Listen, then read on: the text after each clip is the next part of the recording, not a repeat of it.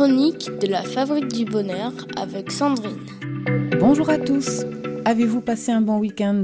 Nous sommes de retour pour notre série dédiée à nos émotions de parents. Vendredi, nous avons vu comment pratiquer la régulation émotionnelle au quotidien. Aujourd'hui, je vous propose de plonger dans l'océan des émotions désagréables et de découvrir comment les vivre pleinement avec bienveillance envers vous-même. Alors que faire lorsque nous ressentons une émotion désagréable? Eh bien, lorsque l'émotion est déjà là, il faut simplement la vivre. Voici trois étapes qui vous aideront à vivre une émotion désagréable et ainsi faire preuve de bienveillance envers vous-même. La première étape, c'est de mettre un mot sur l'émotion qui vous traverse.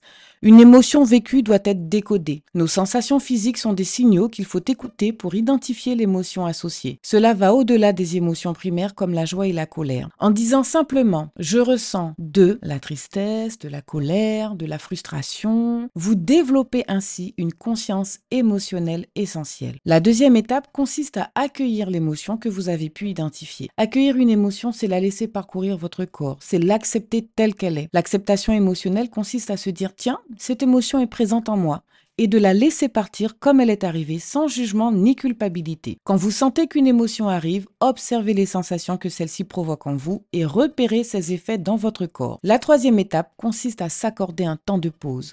Décidez puis agir. S'il y a bien quelque chose d'imprévisible, ce sont les émotions. Elles ont un impact réel sur notre prise de décision. Et pour maîtriser leur expression, une pause est nécessaire. Pour cela, il faut réussir à rentrer dans votre bulle durant quelques minutes ou quelques secondes, que ce soit au milieu du chaos ou lors de moments de transition. Vous pouvez également vous isoler deux minutes si vous en ressentez le besoin, que ce soit sur le balcon, dans le jardin, dans votre chambre, dans la salle de bain et même parfois aux toilettes. Durant ce moment, concentrez-vous sur votre respiration.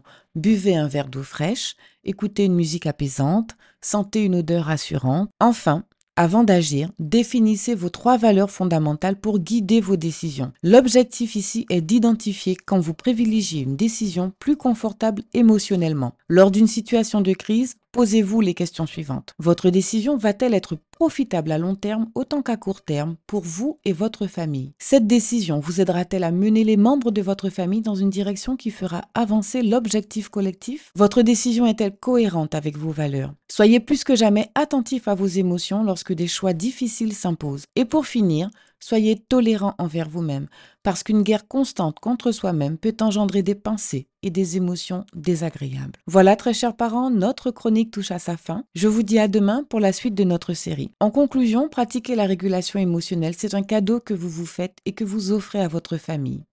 Pour les parents cherchant un accompagnement, planifiez votre rendez-vous directement sur le site www.fabriquedb.com.